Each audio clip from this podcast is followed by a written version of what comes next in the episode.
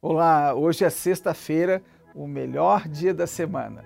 E nós estamos nas redes sociais e sempre à disposição de você que quer melhorar a administração pública, estando sempre bem informado. E a informação precisa, resumida, você encontra a seguir.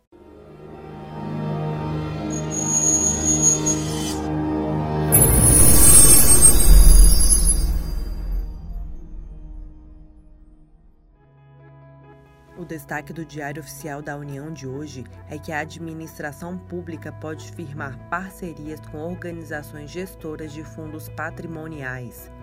O objetivo inicial da lei era viabilizar a criação de fundo para financiar a reconstrução do Museu Nacional.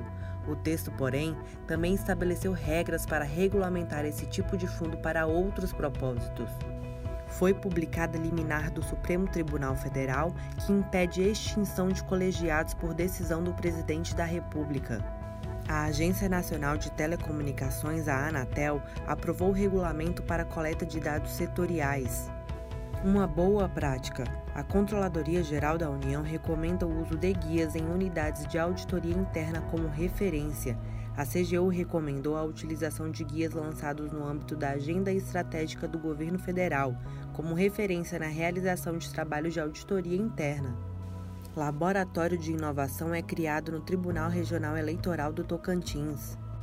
Foi sancionada a lei que criou Rota 2030, que é o programa de incentivos ao setor automotivo.